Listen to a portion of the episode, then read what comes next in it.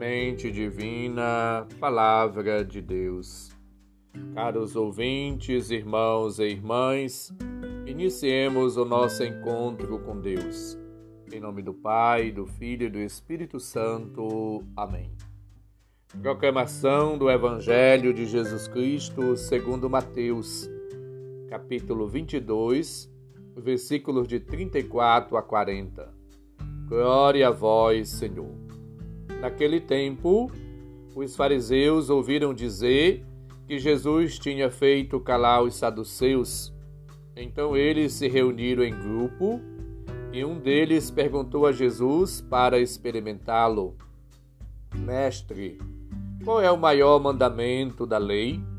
Jesus respondeu: Amarás o Senhor teu Deus de todo o teu coração, de toda a tua alma e de todo o teu entendimento esse é o maior e o primeiro mandamento. O segundo é semelhante a esse: amarás ao teu próximo como a ti mesmo.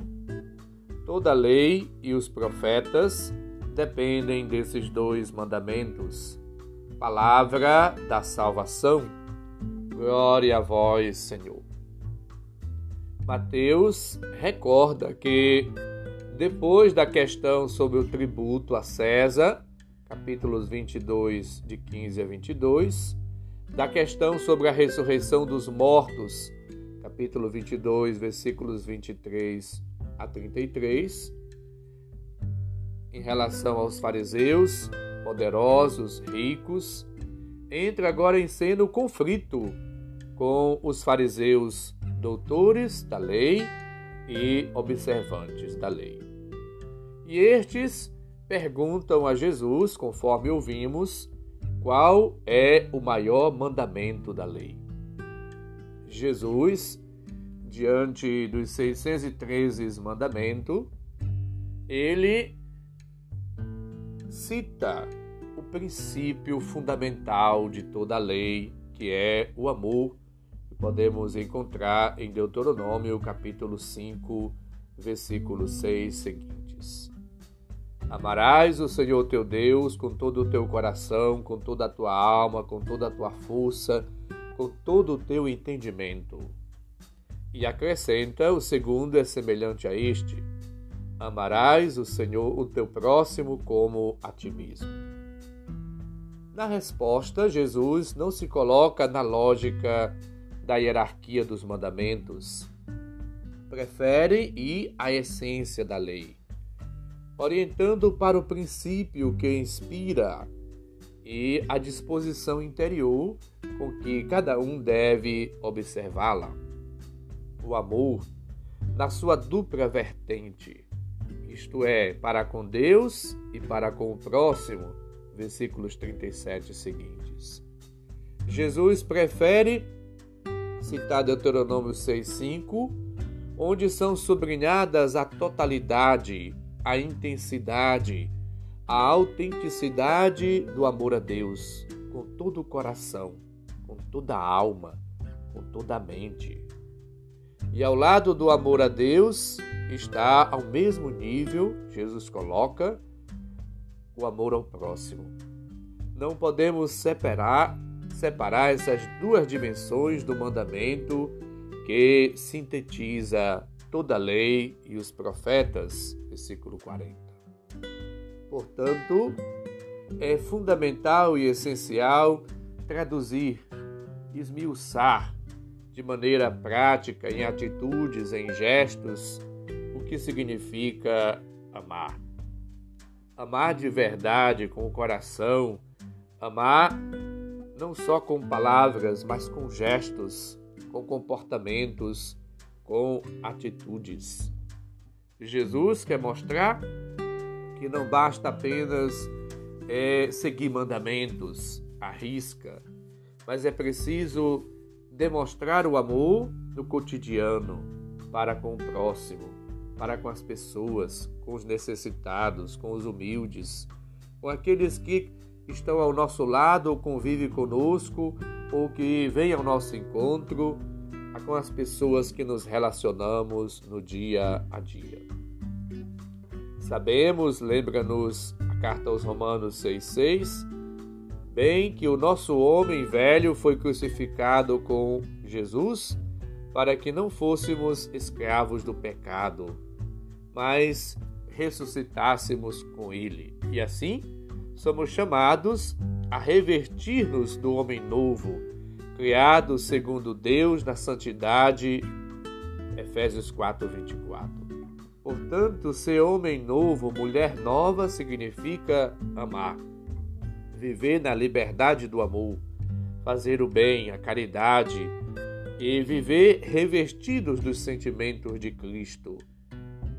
A bondade, a humildade, a mansidão, a paciência, suportando uns aos outros por amor e procurando viver na concórdia, na paz. Assim, o amor de Deus reina em nossos corações, em nossas vidas e nos motiva e nos impulsiona a fazer sempre o bem. Que a palavra de Deus ouvida possa de fato transformar nosso coração, nossas atitudes, nossas vidas, para que possamos ser expressão contínua, permanente do amor a Deus para com o próximo. Deixar tudo para seguir Jesus é fundamental, ele já lembrava. Ou seja, colocá-lo como centro, como a motivação, como ponto de partida e chegada, como exemplo. Ele deu-nos o exemplo e nós devemos imitá-lo, acolhendo a todos, dando atenção a todos, sendo caridoso para com todos, gastando a nossa vida, doando-nos pelo bem do próximo. Assim, o amor a Deus e o amor ao próximo será visibilizado. Ei, você tem praticado o amor? Você tem feito a caridade? Você tem agido com solidariedade? Você tem sido uma pessoa de partilha? Você tem vivido em relação ao próximo o amor? Você tem sido atencioso, tem cuidado do próximo, tem agido com estima, com atenção, com carinho, com educação? Você tem sido uma pessoa mais humana? Você tem vivido ao lado do seu irmão como um verdadeiro cristão, como uma verdadeira cristã? Ou você é uma pessoa egoísta, preocupado só em acumular bens, a construir a família e sozinho tomar decisões em sua vida? temos sido atentos aos, aos outros que convivem e estão ao nosso lado? Ou nós temos agido de maneira individualista, prepotente, autoritária, egoísta, fechada, como que cegos? Jesus hoje convida a cada um de nós e a todos a viver a palavra, a ajudar alguém e procurar sempre estar amando. Amando de verdade, com toda a alma, com toda a força, com todo o nosso ser. Amando através das atitudes, dos gestos concretos de caridade. Peçamos a Cristo o auxílio, a ajuda, as bênçãos, as graças e o impulso do Espírito para que, de maneira ardorosa, dinâmica, prática, feliz e na flexibilidade de nossas ações, de nossa vida, possamos estar sempre abertos aos outros e especialmente aqueles que mais precisam, mais necessitam.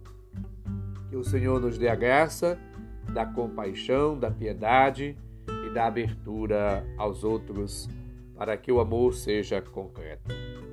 O Senhor esteja convosco, Ele está no meio de nós. Abençoe-nos, Deus bondoso e misericordioso, Pai, Filho e Espírito Santo. Amém. Um santo e abençoado dia para todos. Um abraço, felicidades.